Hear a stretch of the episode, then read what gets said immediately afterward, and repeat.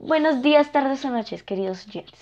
Bienvenidos al tercer capítulo de este podcast, en el cual hablamos un poco sobre la Edad Media, más que todo algunas tradiciones, métodos o costumbres que tenían en la antigüedad. El día de hoy tenemos una invitada muy especial, Salomé, la cual nos va a hablar un poco sobre la higiene en aquella época. Nos va a hablar un poco de qué tanto se bañaban y cosas de este tipo. Seguimos con Salomé. Hola queridos oyentes. Bueno, como ya sabemos, la higiene no era algo muy común en la Edad Media, así que hoy les voy a hablar de por qué usaban grandes sombreros. Bueno, esto se debe a que de esta forma ocultaban la gran cantidad de piojos que albergaban eh, en su cabeza todo el día.